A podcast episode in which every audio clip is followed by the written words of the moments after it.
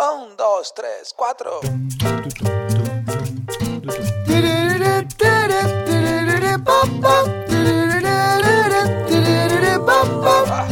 Neurona financiera, neurona financiera, neurona financiera, neurona financiera.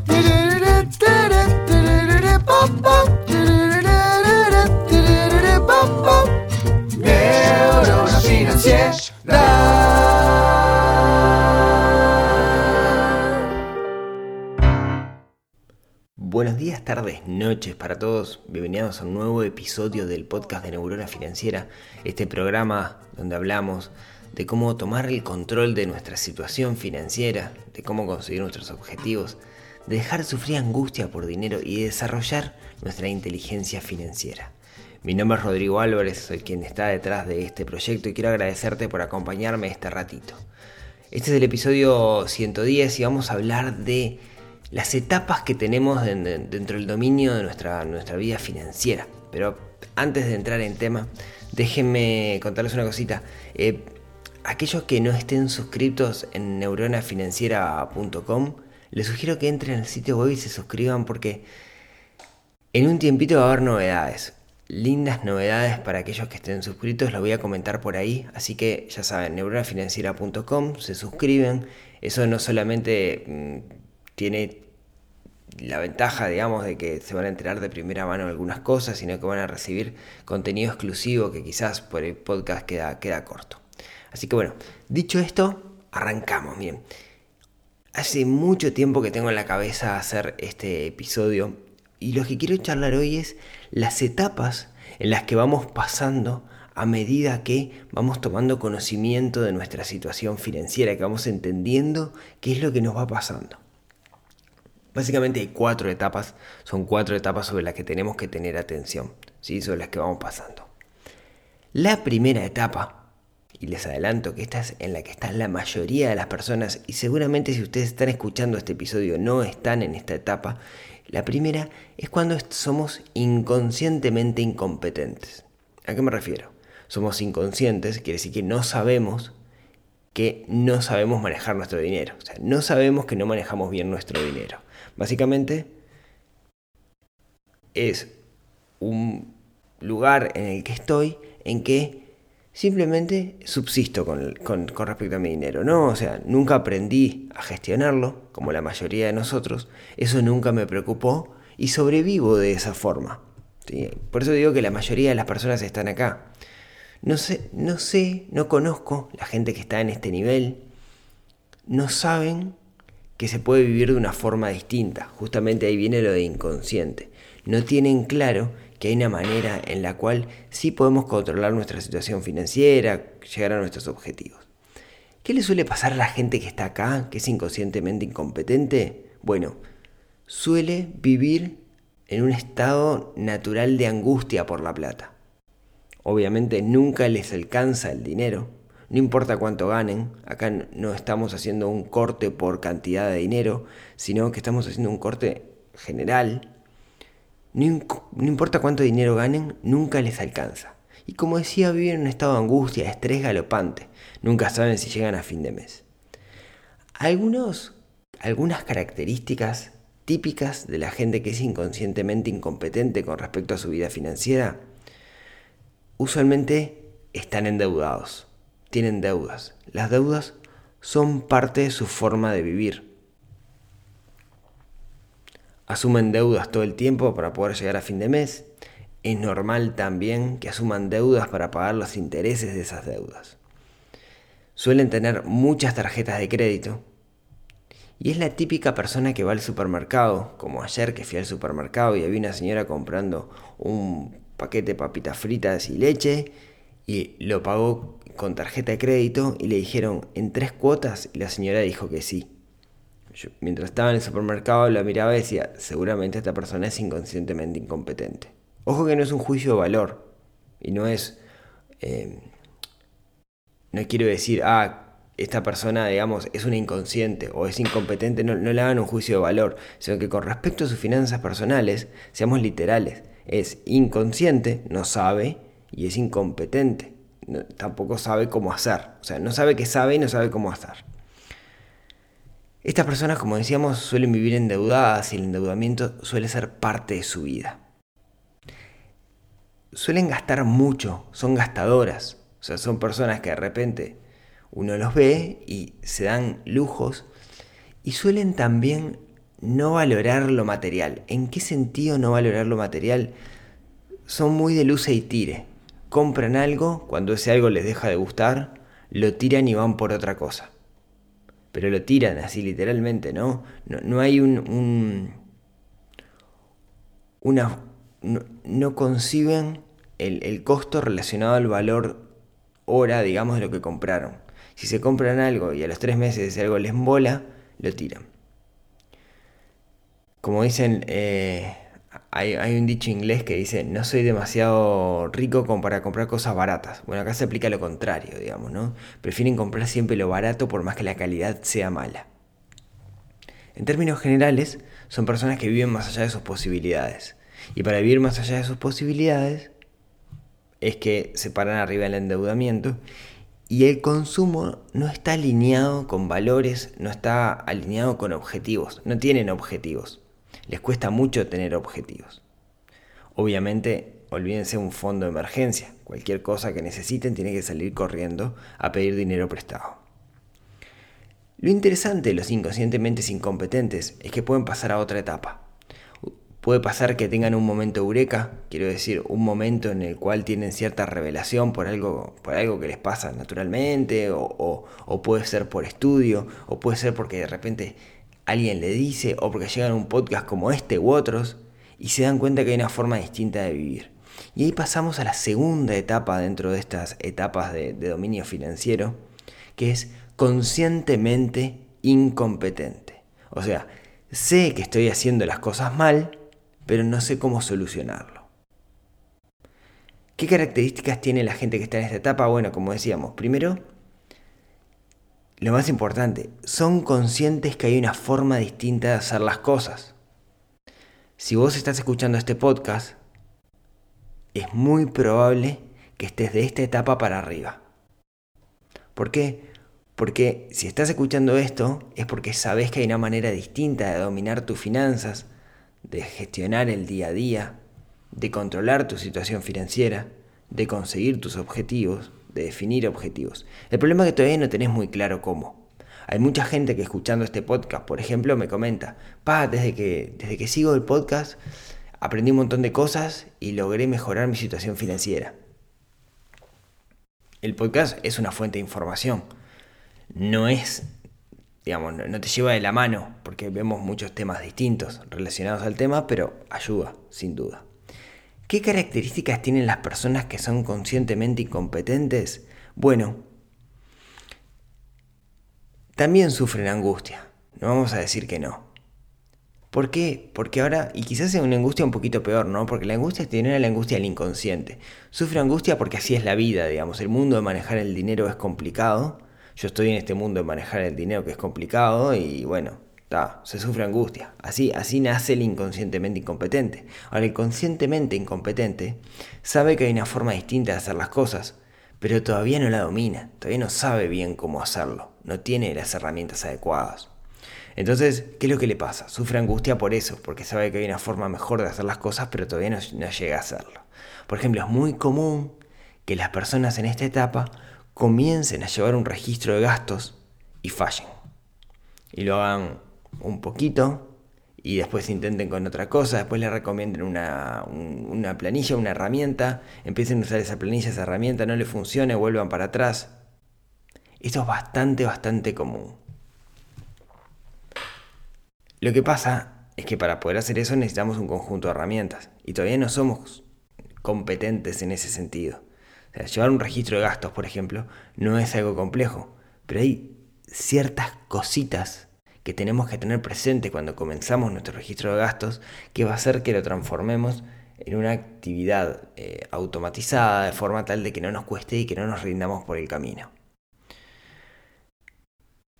Algo que suele pasar en esta etapa de conscientemente incompetente, y tenemos que tener mucho cuidado con eso, ¿no? Fíjense, alguien toma, toma conciencia de que puede vivir distinto, de que puede controlar sus finanzas, que puede tomar un cierto control y ese control lo puede llevar a sus objetivos, pero todavía no sabe cómo hacerlo. Y acá a veces pasa que uno le llega la idea, uno concibe la idea de que la única forma que tenemos de solucionar nuestros problemas es o gastando menos plata o ganando más dinero. O ambos. Si voy por el lado de gastar menos plata, el problema es que me puedo llegar a transformar en un tacaño. Porque no se trata de no gastar dinero, se trata de gastar alineado con nuestros objetivos y con nuestra felicidad. Entonces hay que hacer una diferencia bien importante entre cómo ponerle cabeza al gasto a cómo a cortar gastos. No es exactamente lo mismo. Puede pasar, digamos, que alguien acá se vuelva alguien que, como se dice, ¿no? Que no coma huevo porque no quiere tirar la cáscara. Entonces tenemos que tener mucho cuidado en ese sentido. O también puede pasar acá que interpretemos que todo se soluciona ganando más plata. Entonces nos, em, no, no, nos volcamos a trabajar 24 horas por día para generar mucho dinero y estamos todo el tiempo en la cabeza pensando cómo ganar más plata y dejamos de disfrutar la vida por el camino porque estamos pensando en plata todo el tiempo. Tampoco es el camino, ¿sí? El camino nunca es ganar mucha plata. Ayuda, pero siempre si está alineado con los objetivos y si en el proceso no pierdo. ¿Bien? Entonces tenemos que tener mucho cuidado con eso, tener mucho cuidado cuando somos conscientemente incompetentes de no enfocarnos solamente en ganar más dinero y no enfocarnos o y o enfocarnos en eh, gastar menos dinero. Es común que en esta etapa también cometamos errores de inversión, quiere decir, de repente tenemos un poquito de plata guardada y nos aparece algún banner en internet de una fórmula mágica que nos... Eh, que nos dice que bueno, va a dar una gran rentabilidad y ponemos toda nuestra plata ahí. Tampoco es el camino, tampoco es el momento de invertir cuando estamos acá. ¿sí? Entonces, muchos de los que estamos escuchando esto estamos en esta etapa, somos conscientemente incompetentes. Somos conscientes que no manejamos de la mejor forma nuestros gastos, que no tenemos control, pero todavía no sabemos bien cómo hacerlo. Y acá viene la tercera etapa, que es conscientemente competente, que es cuando aprendemos realmente. Sabemos que no estamos haciendo las cosas bien, somos conscientes, y descubrimos una técnica, una forma, herramientas que nos pueden ayudar a tomar el control de nuestra vida financiera. ¿sí? Esas técnicas son lo que nos hace competente. ¿Cómo aprendo esas técnicas? Bueno, puede ser prueba y error o puede ser estudiando. Yo con la gente con la cual trabajo, dentro de mi programa de, construcción de plan financiero personal, lo que intento es llevarlos a este lado, ¿no? llevarlos a que sean conscientemente competentes. Mis alumnos, cuando terminamos un curso, ¿no? la gente que participa en, esto, termina siendo conscientemente competentes. O sea, es consciente de su situación, de, de cómo están y tienen las herramientas como para lograrlo. ¿sí? ¿Qué vemos nosotros? Que no quiere decir que sea la única fórmula, digamos, pero ¿qué es lo que, lo que nosotros trabajamos? Bueno, primero cómo, cómo definir objetivos financieros, cómo tener claros y bien definidos los objetivos financieros y cómo darle seguimiento a esos objetivos financieros. Ahora, para construirlo, para llegar a esos objetivos financieros, que tenemos tres por lo menos, en el corto, en el mediano y en el largo plazo, lo, primero, lo que hacemos es definir un mapa de ruta o sea, definir una estrategia de cómo lo vamos a lograr, y en esa estrategia entran, entran a jugar un conjunto de técnicas. ¿Qué técnicas? Bueno, sí cómo registrar los gastos, sí cómo alinear nuestro consumo con respecto a nuestros objetivos, sí cómo eh, entender las herramientas que hay de consumo que me llevan a consumir, bueno, son horrible eso, ¿no? Las herramientas del mercado que me llevan a consumir, sí entendiendo algunos factores de economía, sí entendiendo cómo podemos hacer un fondo de reserva. Cada una de estas cosas, si bien podemos de forma eh, independiente aprender a hacerlas, tiene sus pequeños trucos o sus pequeños análisis que está bueno verlo dentro, dentro de un entorno. En esta etapa en esta etapa, empezamos a hablar del concepto de inversión. pero inversión más que nada alineada en el objetivo en el mediano y largo plazo, más en el largo plazo que en el mediano plazo. ¿sí? Creo que antes hablar de inversión no tiene sentido, vamos a cometer un montón de errores, porque justamente la inversión, lo más importante de cualquier método de inversión que yo utilice es que tiene que estar alineado con los objetivos. El objetivo de la inversión nunca debe ser ganar más plata, sino que tiene que estar perfectamente alineado con para qué yo quiero invertir.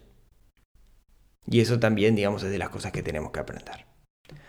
Ahora podríamos decir, bueno, terminamos acá, soy conscientemente competente, ¿no? Eh, sé cómo estoy y tengo las herramientas para cambiar esa situación. Bueno, hay una etapa más, que es el inconscientemente competente, que es cuando hago las cosas bien, pero lo hago de forma automatizada, no le tengo que meter cabeza. Miren, cuando a mí me explicaron esto de, las etapas del aprendizaje, ¿no? el ejemplo que me pusieron a mí fue el aprender a manejar el auto. Ahí me decían, al principio vos no sabes manejar un auto y ni siquiera sabes que sabes manejar el auto, no te interesa.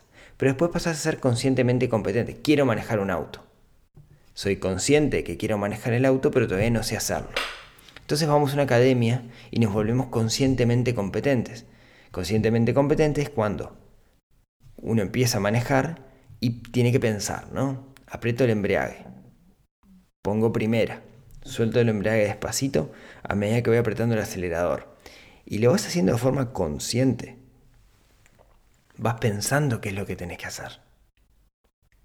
Bueno, en esa etapa es la que llegamos cuando llegamos a la etapa 3. Pero ¿cuál es la siguiente etapa? El inconscientemente incompetente es cuando nosotros manejamos de forma automatizada. Hoy yo manejo el auto y no pienso que tengo que apretar el embrague, poner primera, soltar el embrague y apretar un poquito el acelerador. Ni siquiera lo pienso porque eso lo hago de forma totalmente automatizada. Bueno, ese es lo que queremos llegar, ¿sí?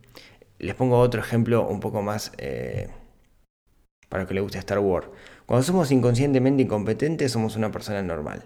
Cuando somos conscientemente incompetentes es cuando determinamos, digamos, que tenemos este, mini cloritas y que tenemos potencial para ser un Jedi.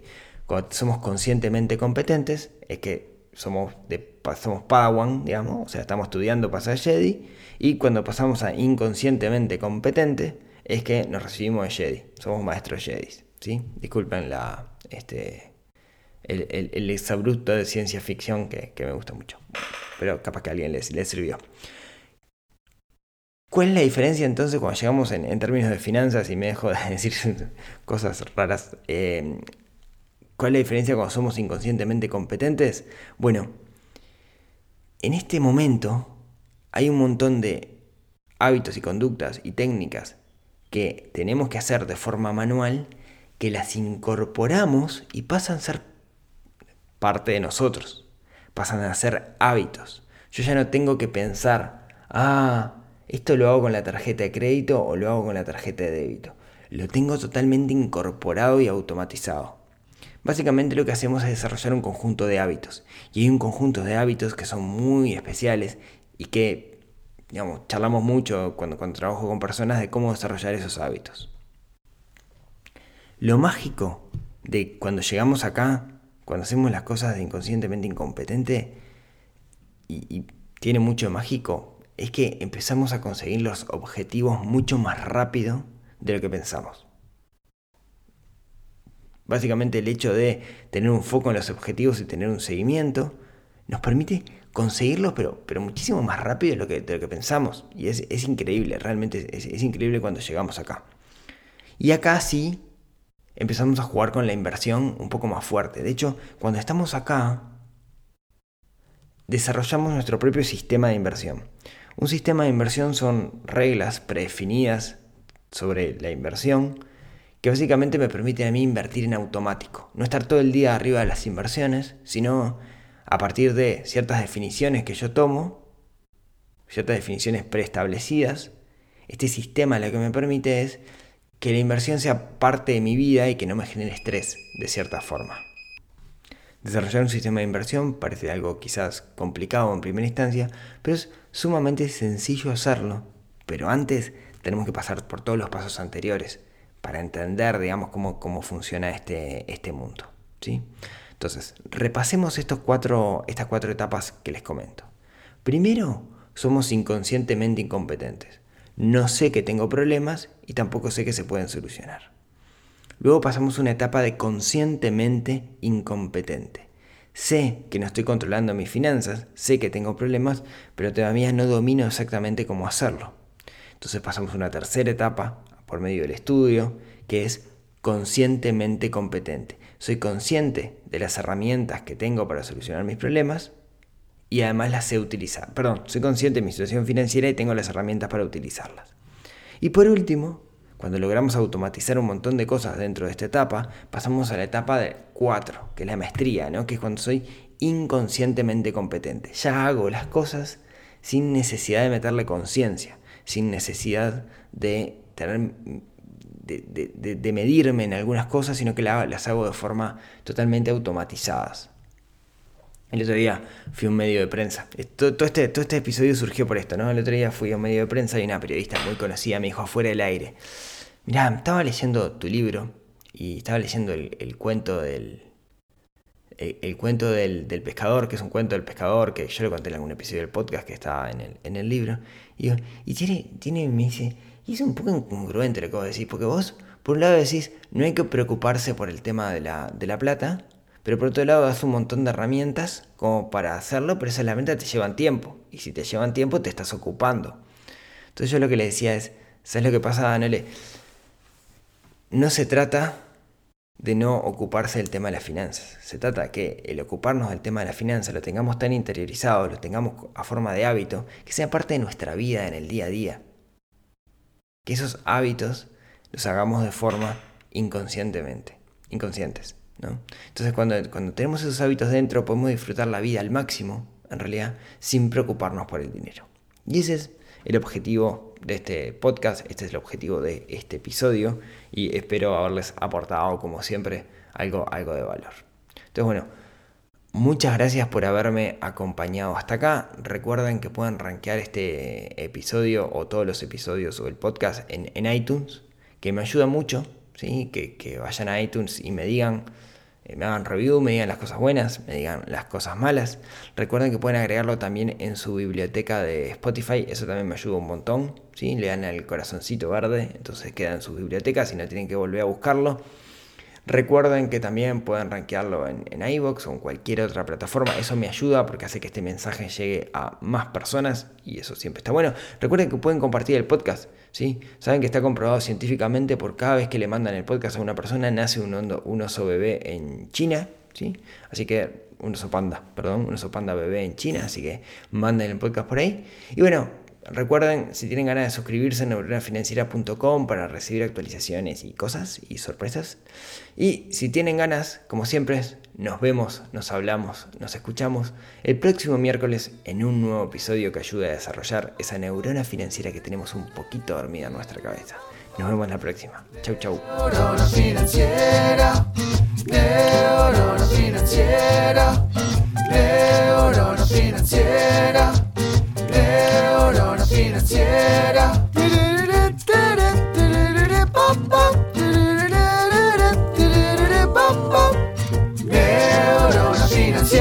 está.